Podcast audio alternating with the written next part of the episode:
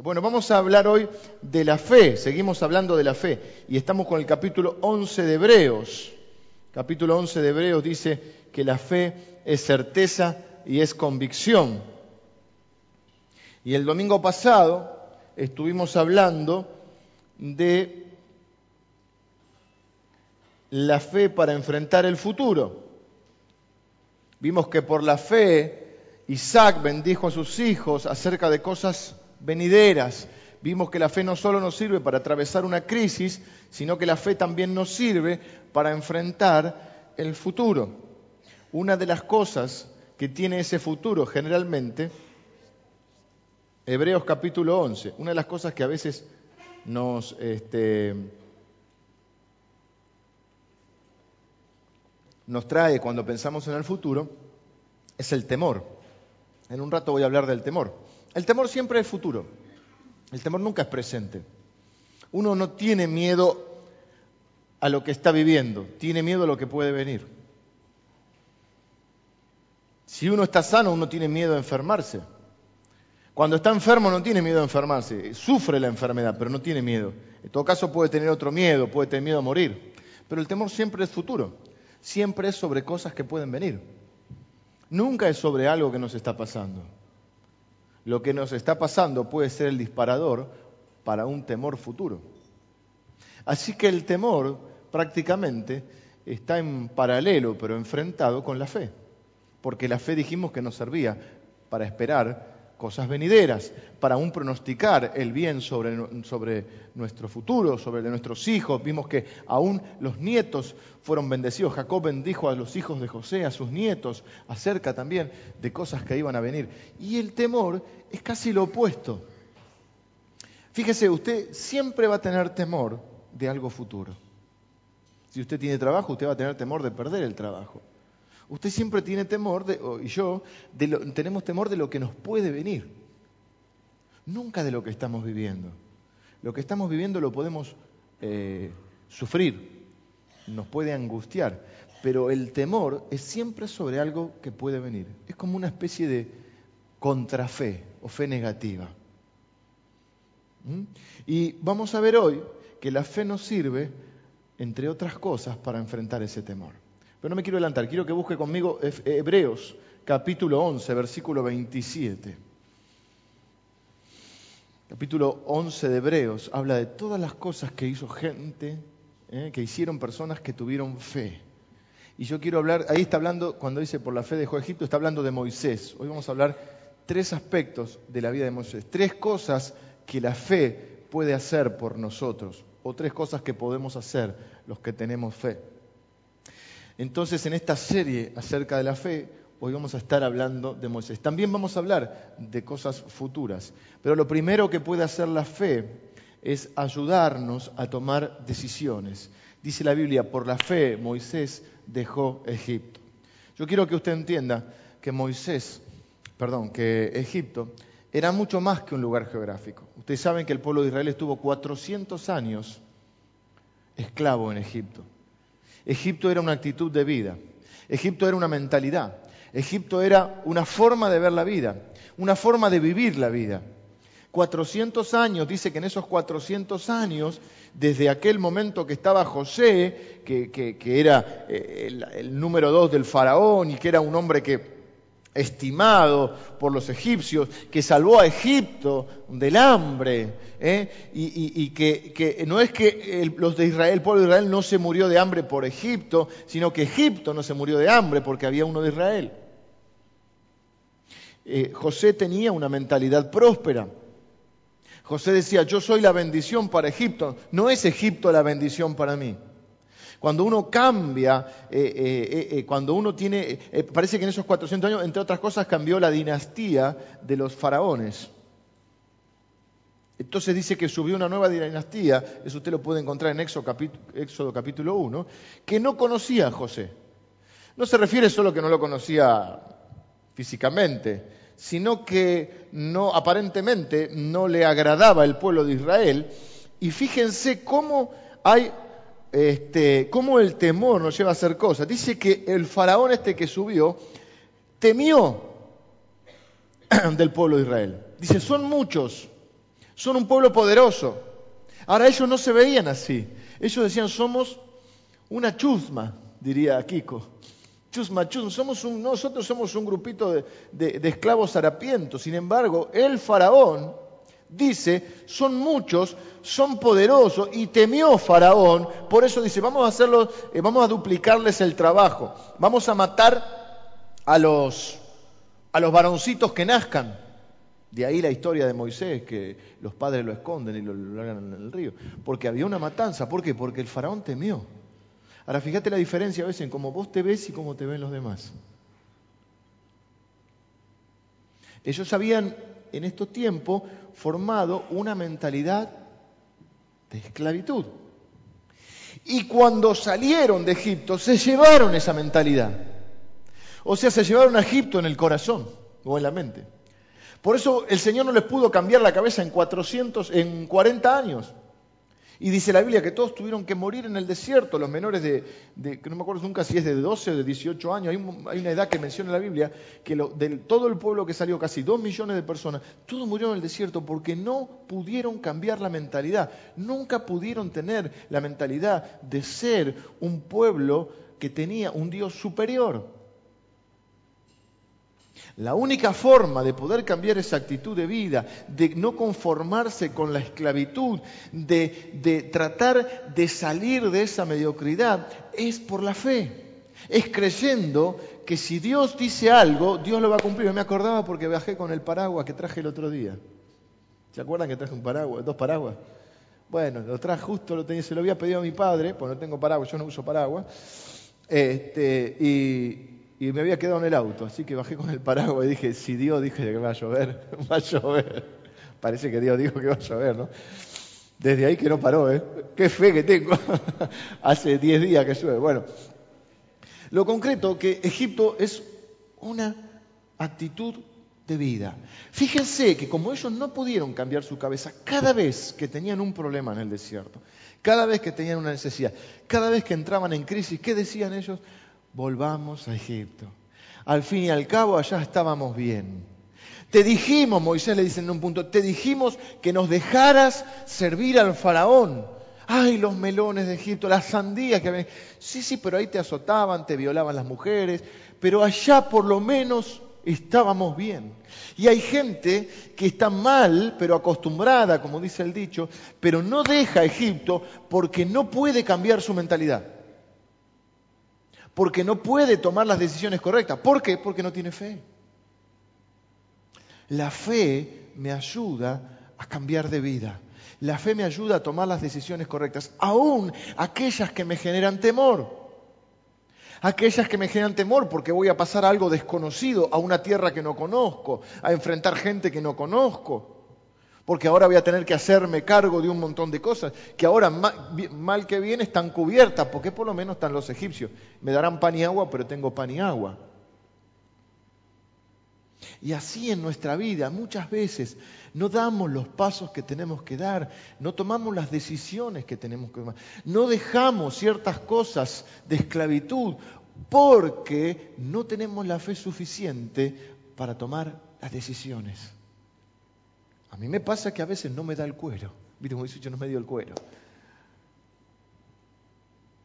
Fíjense que eso tiene que ver con el temor futuro, porque dice, y yo paso a mi punto número dos, por la fe dejó Egipto no temiendo la ira del rey. Porque como les dije hace un rato, el temor es el competidor de la fe, es como la contracara de la fe, porque la fe es la certeza de lo que se espera. O sea que tiene que ver en gran parte con cosas futuras.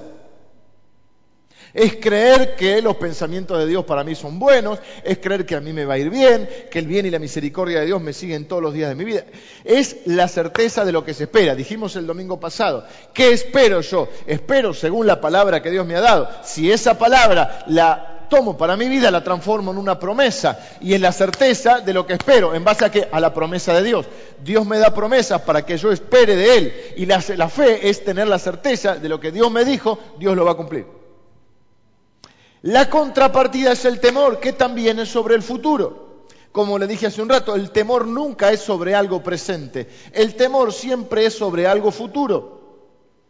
Si tengo, puse el ejemplo hace un ratito, si tengo salud, ¿qué tengo miedo? De enfermarme. Pero yo estoy sano. Ahora, si yo estoy enfermo, no tengo miedo de enfermarme. Sufro mi enfermedad. Puedo tener el miedo de morirme.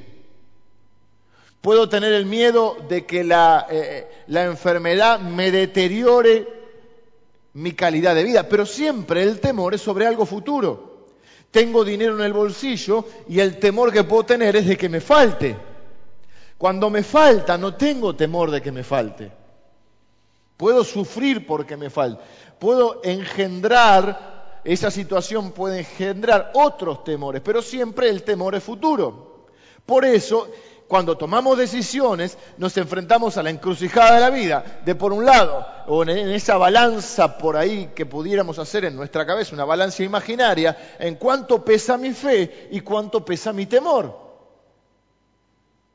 Para ver si soy capaz de dejar Egipto o sigo en Egipto mal, pero bueno, el temor me paraliza, el temor me impide tomar las decisiones correctas.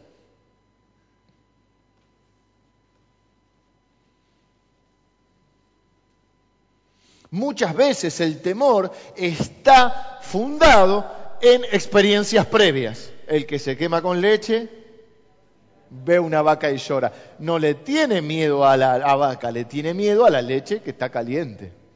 Y lo quemó. Entonces, las situaciones previas nos hacen, nos generan, la, la experiencia de vida o aún lo que nos han transmitido nos genera ese es uno de los factores que nos genera el temor, el haber tenido experiencias negativas. Supongamos que digamos, bueno, yo no quiero volver a pasar por la misma experiencia que pasé. Ellos habían heredado, si bien habían escuchado los milagros que Dios había hecho, ellos habían heredado el temor de sus padres. Generación tras generación habían eh, heredado el temor. Fíjense, generaciones que nos han precedido han tenido tal vez que luchar con la pobreza, como no nos ha tocado por lo menos a algunos de, nuestra generación.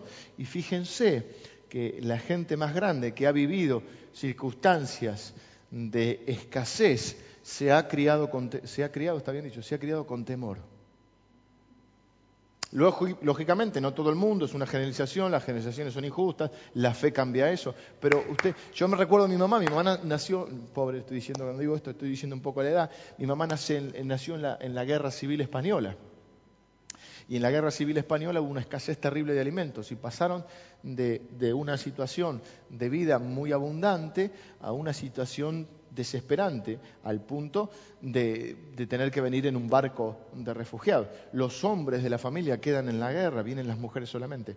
Y ella me decía que una de las cosas que, siempre se acordaba, de, porque vino muy, muy chiquita, es de una mujer que había estado en la guerra y que tenía, ¿se acuerdan que antes usaban los, ¿cómo se llama camisón? ¿Cómo se llama eso que usaban las mujeres? Hay otra palabra. El batón. El batón. Qué lindo el batón. ¿eh? Haciendo los ravioles con el batón. ¿eh? Bueno, y dice que mi mamá se acordaba de una mujer que había pasado tanta hambre en la guerra que en el batón siempre llevaba dos panes. Ella tenía que tener dos panes en el batón. Fíjate, le había quedado la idea. Entonces, toda una generación, o varias generaciones, otros que han venido eh, de, la Segunda Guerra Mundial, la generación de la posguerra es una generación que se crió con mucho temor a la pobreza. Y yo me doy cuenta en algunas personas grandes, o mayores, que han vivido o que han heredado ese, pensamiento, que fíjense esa idea de guardar, que no es mala, no estoy diciendo que es mala la idea de guardar, pero que hay un trasfondo en muchas de esas personas mayores del temor, del fantasma de vuelta de la pobreza. A veces el temor es bueno, porque te hace no cometer locuras. A veces por, inconsciencia o irresponsabilidad cometemos errores, pero yo veo en el trasfondo de mucha gente que está bien y sin embargo que por conocimiento y por, lo que se puede percibir, personas que viven con temor a la pobreza. Y estando bien, te hablan de plata todo el tiempo, de plata todo el tiempo. Tal vez no de, no de que quieren grandezas, pero siempre el tema de la plata subyace Porque hay, bueno, gente, el, tema de la plata es un tema que vamos a tener que hacer otra serie, porque noto que hay que reforzar, no por el tema de la ofrenda, sino porque hay que reforzar nuestra, nuestra seguridad y hay que reforzar nuestra forma de ver el tema de nuestra relación con el dinero y con los bienes y con la buena administración. Entre los dones que personalmente creo que tengo, un, don que tengo, creo que, o, parte, no sé si un don, pero bueno, parte de que se, la característica del ministerio que Dios me ha dado es esto de transmitir fe. ¿eh? El don de, eh, ¿cómo le llaman en la Biblia? De exhortación, consolación y, este, y edificación. Dice la Biblia que la palabra profética trae edificación, consolación y exhortación o es ánimo. Y otro don que yo reconozco muy fuerte también es el de la administración. Y yo veo que hay muchos, muchas personas que no tienen prosperidad no porque no les ingrese dinero, sino porque no lo saben administrar, porque no tienen bien puestas las prioridades, porque no tienen el sentido de ver un poquito más allá del hoy, porque hay egoísmos que hay que dejar de lado, porque hay avaricia que hay que dejar de lado, porque hay un montón de cosas que hay que cambiar y entre esas también hay que cambiar a veces, esto que te digo, de darle tanta centralidad al dinero, que en gran parte es por el temor. Los israelitas tenían mucho temor. ¿Por qué no querían salir de Egipto? Porque tenían temor. Y entre otras cosas le tenían temor al faraón. Y el faraón para los egipcios era Dios, era la encarnación de Dios. Entonces dice que Moisés que sí tenía otra cabeza, porque Moisés es reconocido como un hombre de fe. Porque ¿por qué dice que dejó Egipto? Por la fe. No temiendo la ira del faraón. Ojo que el faraón era un hombre iracundo y cuando podía hacer cualquier cosa. Eh, cuando, de hecho, era un hombre que tenía el corazón tan duro. La Biblia dice que Dios endureció el corazón del faraón al punto que las plagas no lo doblegaban hasta que está la última plaga, que es la muerte del primogénito. Son diez plagas. No sé por qué siempre quedó eso de las siete plagas de Egipto, son diez, no sé por qué quedaron siete, como un dicho, ¿no? Y, este, y el faraón este, mandó matar, bueno, no sé si era este mismo, no, este no, seguro que era el padre este, que mandó matar a todos los niños que habían nacido. O sea que el faraón era Dios en la tierra para los egipcios. Y de tanto estar ahí, no sé si lo veían como Dios, pero dice la Biblia que todos temían al faraón y temían a Egipto. Y cuando vos le tenés temor a algo, vos le das autoridad a eso sobre tu vida. Y vos te dejas someter sobre eso. Y vos te dejas subyugar. Y te dejas eh, oprimir por eso. Porque el temor te lleva a esclavitud. La Biblia dice que abrimos, nosotros ya no recibimos el espíritu de esclavitud para estar otra vez en temor. O al revés, el de temor para estar en esclavitud pero sí recibimos el Espíritu de Dios, por el cual llamamos a Dios Padre. Y dice la Biblia, el verdadero amor echa fuera el temor. ¿Qué me echa fuera el temor? Si hay uno más grande que el faraón, que es Dios. Y yo soy la bendición para Egipto, Egipto no es la bendición para mí. Y entonces el dinero este, me sirve para lo que yo necesite usarlo. Yo no soy esclavo del dinero. A todo lo que le tengas miedo, le estás entregando autoridad. Y vas a actuar en consecuencia de ese miedo, porque es como la fe al revés. A todo lo que le tengas miedo, vos le vas a delegar autoridad, te vas a poner por debajo de eso. Y tus decisiones, por lo tanto tus acciones, van a estar condicionadas por ese miedo, miedo tuyo o heredado.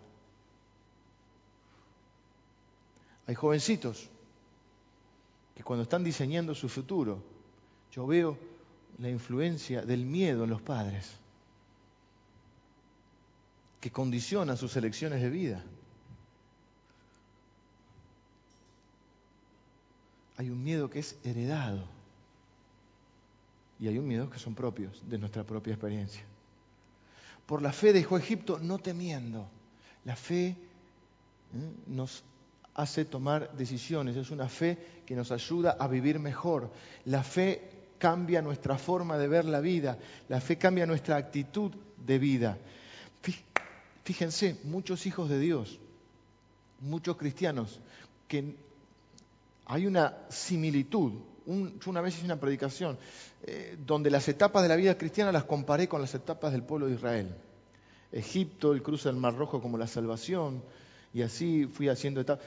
Una metáfora, no sé si hoy me llamaría a hacerlo, pero Egipto, y sí esa comparación es válida, Egipto representa la vida de esclavitud sin el libertador que es Cristo, la vida previa a Cristo. Fíjese esto, muchas personas reciben a Cristo pero no cambian la mentalidad. Entonces, cuando después en la vida cristiana tienen un tropiezo, tienen una mala experiencia con el pastor, con un hermano, con la iglesia, con su economía, con su salud, lo primero que dicen es, al, final estaba mejor antes. Al final, en el mundo, ¿vieron dice el mundo? Me quiero volver al mundo. En el mundo son mejores. En el mundo me tratan mejor. Al final está como que uno casi que le hizo un favor a Dios recibiéndolo en el corazón y ahora le reprocha a Dios, ah, no, ahora, ahora al fin y al cabo me va mal, me vuelvo a lo que estaba. La tentación de volver a lo conocido. Dice la Biblia, y es fuerte, pero lo dice la Biblia, el perro vuelve al vómito. Y, siempre lo leí hasta ahí yo, pero el otro día lo leí entero el proverbio. Y dice algo peor. Lo digo porque lo dice la Biblia. Y la cerda o la chancha a revolcarse en el, barro, en el chiquero. Esa parte no la tenía. ¿eh? Hace poco hablé con una persona. Me dice, no, porque yo la tentación de volver a la vida antigua. No, me dijo, ore por mí, una, una cosa así. Y yo conociendo el trasfondo le digo, vos venís del infierno, ¿de qué me hablas? ¿Qué puede, ser peor que lo que ya viviste? Una persona que, vive, que viene literalmente, prácticamente del infierno, vos venís del infierno, ¿qué me estás hablando? Ojo, le digo, mira que el perro vuelve al vómito. Y a veces volvemos a lo conocido, a lo que nos somete, a lo que nos da una falsa sensación de seguridad. Y por lo menos tenemos pan y agua y los melones de Egipto. Sí, pero te están violando a la, mujer. No, pero los melones de Egipto, algunos venden a la mujer por un melón. Pero te, están azotando todo el día, pero tenés que hacer las pirámides para, para... Pero ¿saben la cantidad de personas que son salvas porque el Señor las salvó? Pero se llevaron a Egipto en la mente y en el corazón y automáticamente te echan en cara y quieren volver a Egipto. La fe, la fe, le, predico un reto acá, la fe me ayuda a tomar decisiones porque me cambia la mentalidad, porque me quita el temor, que es la contrafe, la contracara de la fe, porque mis decisiones están condicionadas o por la fe o por el temor. Siempre mis decisiones son a futuro, tomo una decisión pensando en el futuro. El temor condiciona mi decisión. Y el temor es siempre sobre eventos futuros. Yo no tengo miedo a enfermarme si estoy enfermo, tengo miedo a enfermarme cuando estoy sano. Cuando estoy enfermo puedo tener miedo a morirme, pero no a enfermarme. Lo que estoy es sufriendo la enfermedad. Así que el temor siempre tiene que ver con un evento futuro, pero muchas veces está basado en mis experiencias pasadas. Entonces, los condicionantes de mis decisiones son la fe o la contracara de la fe, que es el temor. Dice la Biblia que por la fe pudo superar esa mentalidad de esclavitud que tenían los israelitas, decían, estábamos mejor en Egipto. Bueno, nos azotaban, violaban nuestras mujeres, vivíamos a pan pero estábamos mejor en Egipto. O creerle a Dios que dice, tengo una tierra prometida que fluye leche y miel. Pero tenés que dar el paso de fe, tenés que presentarte delante del faraón y decirle, deja a mi pueblo salir y sale con dos millones de personas, pero de esos dos millones solo los menores entran a la tierra prometida porque los mayores no pudieron cambiar la cabeza. Se llevaron a Egipto en el corazón, en la mente. Egipto es más que un lugar geográfico. Egipto es una forma de ver la vida. Y hay muchos creyentes que tienen la salvación, que Dios les ha libertado de la esclavitud, pero se llevaron el mundo, por ponerle un nombre, la vieja vida en la cabeza y tienen mentalidad de esclavo. Entonces, cada vez que tienen una mala experiencia con Dios, con la iglesia, con alguna situación, con un hermano, lo primero que dicen es, volvamos a la vieja vida. Al final eran mejor los de antes. Al final estaba mejor antes. ¿Para qué le habré hecho este favor a Dios? Al, final la gente del mundo me trata mejor. Todos esos pensamientos los tenían los, los, israelitas cada vez que tenían un problema en el desierto. Querían apedrearlo a Moisés y decían, te dijimos que queríamos servir al faraón, nos queríamos quedar Matémoslo, apedrémoslo a Moisés, apedrémoslo, busquémonos otro líder y volvamos a Egipto.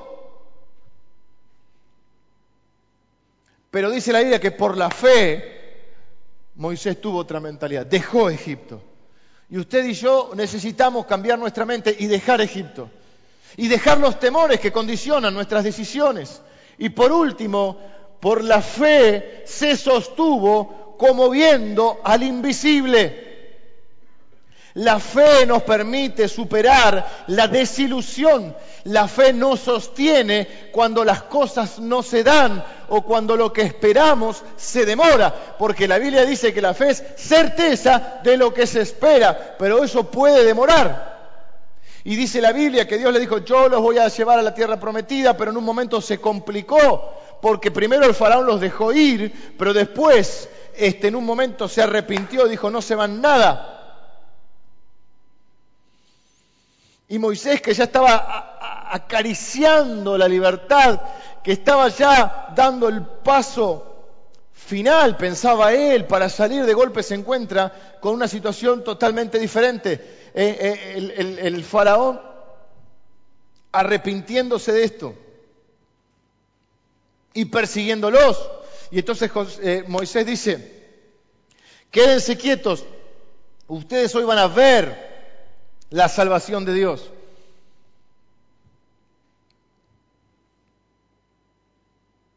La idea de se sostuvo me habla de cuando uno tiene que sostenerse, cuando todo se tambalea, cuando todo se desmorona, hay que agarrarse de algo.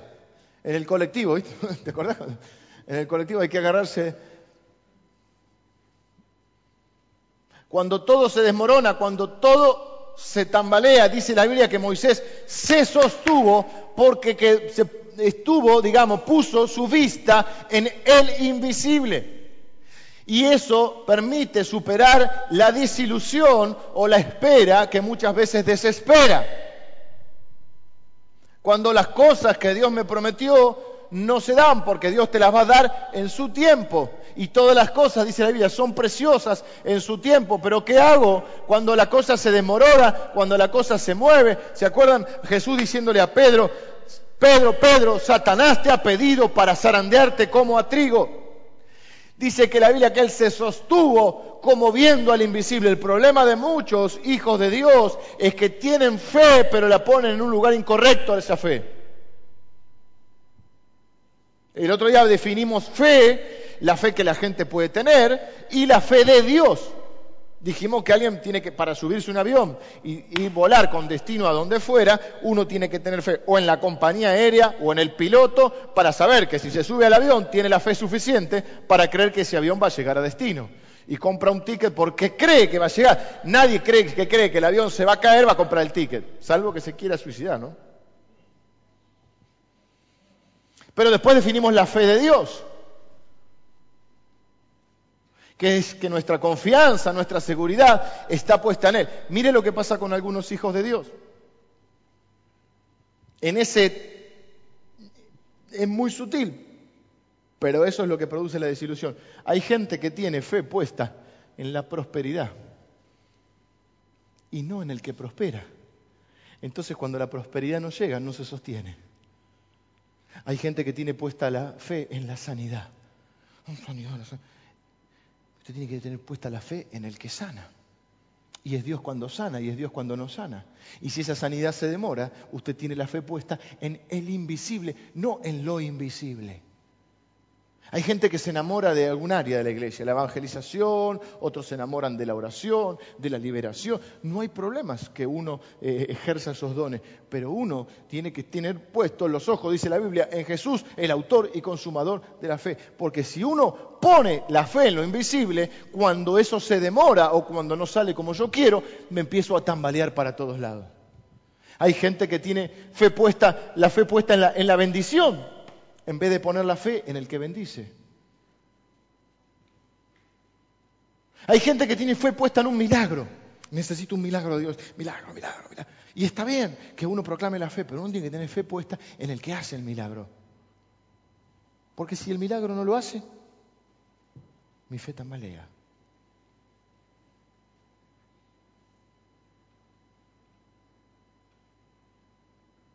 Yo me doy cuenta que hay gente que habla más de esa convicción que Dios mismo.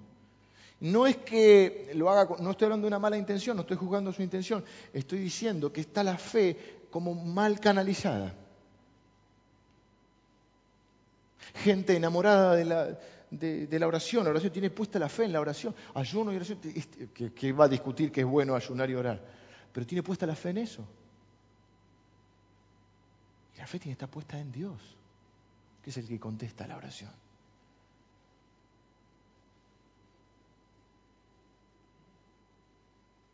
Si usted tiene puesta la fe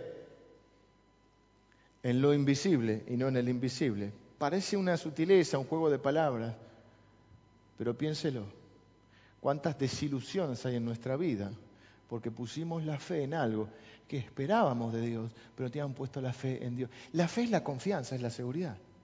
Es decir, como, dijo, como dijeron estos amigos de Daniel, mira, Dios es Dios cuando me salva y cuando no me salva. Y Él puede salvarnos del horno de fuego, pero si no nos salva, igual va a seguir siendo Dios. Igual voy a seguir confiando en Él. Igual no me voy a postrar delante de otro Dios, porque Él es mi Dios cuando me sana y cuando no me sana, cuando me prospera y cuando no me prospera, cuando me bendice y cuando yo creo que no me bendice. Si no, yo voy a estar tentado a volver a Egipto, a ser preso del temor, porque puse mi fe en una determinada cosa que Dios da. Es como tener fe, si vos esperas que alguien te regale algo, tener puesta tu confianza en lo que te va a regalar en vez de en aquel que te lo regala. Tengo que terminar. Pero mire, si usted pone la fe en Él, entonces usted va a poder tomar las decisiones correctas. Se va a poder librar del temor y usted va a poder sostenerse cuando todo alrededor suyo se desmorone. Mucha gente tiene una omnipotencia que le puede dar el dinero, el éxito, cuando vas bien, cuando la cosa va bien, cuando subís los escalones de a tres, de a porque tenés juventud, porque tenés fuerza, porque las cosas van bien, porque ganás más que el resto y vos decís, yo no me para nadie y de golpe por alguna razón, un diagnóstico, porque perdiste un trabajo, porque perdiste la salud, porque hay una crisis familiar, por lo que fuera, las cosas parece que se desmorona. Y si tu fe no está puesta en el invisible, ¿eh? vos vas a estar no teniendo de qué agarrarte, de qué sostenerte. Y vas a ser preso del temor y vas a tomar las decisiones condicionado por el temor. Pero dice la Biblia que Él es poderoso para hacer todas las cosas mucho más abundantemente de lo que pedimos o entendemos. A Él, dice la Biblia, sea la gloria en la iglesia por los siglos de los siglos. Amén. Hay que poner la fe en el invisible. Porque ahí te vas a sostener. Porque hay tiempos y tiempos.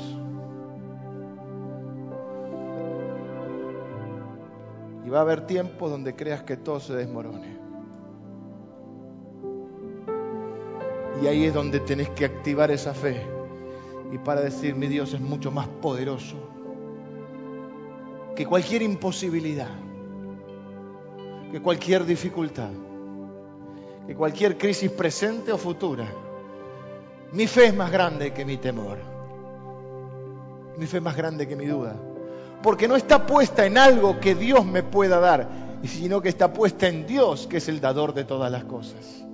Cierre sus ojos, porque vamos a proclamar que Él es poderoso para hacer todas las cosas mucho más abundantemente de lo que pedimos o entendemos. Mire, póngase de pie, porque por la fe uno se pone de pie espiritualmente. Y usted puede estar teniendo un montón de dificultades o no. También puede tener temores futuros. Pero usted tiene que proclamar su fe. Dice la Biblia, de la abundancia del corazón haga la boca. Y seguramente hay alguno que está teniendo alguna dificultad con algo. Puede tener una dificultad con su finanzas. Usted puede decir, mi Dios es más poderoso que mis finanzas o que mi falta de dinero. Mi Dios es más poderoso que una enfermedad. Mi Dios es más poderoso que un problema que yo pueda estar enfrentando. Mi Dios es más poderoso y más grande que mis temores futuros. Mi Dios es más poderoso que cualquier faraón. Y usted tiene que ahora eh, decidir, o primero determinar dónde está su fe y después decidir poner esa fe en el invisible. Porque dice la Biblia que Él es todopoderoso, que no hay nada imposible para Él. Y cuando usted se para en esa fe, usted va a sentir que se sostiene del invisible, de ese que nunca le dejará ni le desamparará y que es todopoderoso para hacer todas las cosas mucho más abundantemente, aún de lo que usted pueda entender, de lo que usted pueda pedir. Pero usted tiene que tomarse de la mano de Él y tiene que sostenerse cuando todo se desmorona. Y tiene que dejar que la palabra de Dios le quite el temor. Ese temor que heredó, ese temor que construyó con sus malas experiencias, ese temor que le hace tomar las decisiones incorrectas. Pero por la fe usted puede cambiar su cabeza. Por la fe usted puede enfrentar sus temores. Por la fe usted puede sostenerse frente a cualquier situación diciendo, Él es poderoso para hacer en mi vida todo más abundantemente, aún de lo que mi mente pueda dar. Así que yo le desafío a que usted ahora, por la fe, declare que Él es más poderoso. Y si usted tiene en mente sus temores o lo que le está perturbando o sus imposibilidades, que usted mientras canta esta canción diga, mi Dios es más poderoso que mis imposibilidades. Él es más grande que mis temores. Él es más poderoso que cualquier enfermedad. La enfermedad poderosa te puede llevar a la muerte, pero Dios es más poderoso porque Él venció la muerte. Él es poderoso para hacer que mi familia se restaure. Él es poderoso para cuidar de mis hijos. Él es poderoso para darme nuevas oportunidades. Él es poderoso para sacarme adelante. Él es poderoso para sostenerme cuando todo se desmorona. Mi alma clama por ti, Señor.